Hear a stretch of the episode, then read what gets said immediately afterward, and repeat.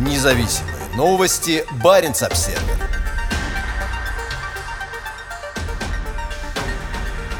Американский военный самолет-заправщик появился в небе над Лапландией на следующий день после заявления по НАТО. Представители Министерства обороны хранят молчание о символическом визите самолетов в воздушное пространство Финляндии, связанном с участием американских войск в учениях на юго-востоке Финляндии. На следующий день после объявления финским руководством о планах подать заявку на вступление в НАТО, американский самолет KC-135 «Стратотанкер» пролетел через всю страну с намерением дозаправить в воздушном пространстве Финляндии четыре американских военных самолета. Самолет-заправщик вылетел с авиабазы британских ВВС Милденхолл на юго-востоке Англии, пролетел вдоль побережья Норвегии, а затем направился на восток в сторону финской Лапландии. Около 13.00 самолет на небольшой скорости двигался над Южной Лапландией на высоте около 6 тысяч метров. В конце концов, он покинул воздушное пространство Финляндии и направился на юг в сторону Эстонии, входящей в НАТО с 2004 года. Силы обороны Финляндии хранят молчание по поводу символического визита самолетов в воздушное пространство Финляндии. Ведомство выдало разрешение на пролет самолетов без посадки на территории Финляндии. По данным ВВС США, штурмовики A-10 предназначены для оказания непосредственной поддержки наземным войскам для борьбы с различными целями, в частности танками. Эти самолеты не были видны в сервисе отслеживания движения воздушных судов Flight Radar. В декабре Финляндия приняла решение о закупке 64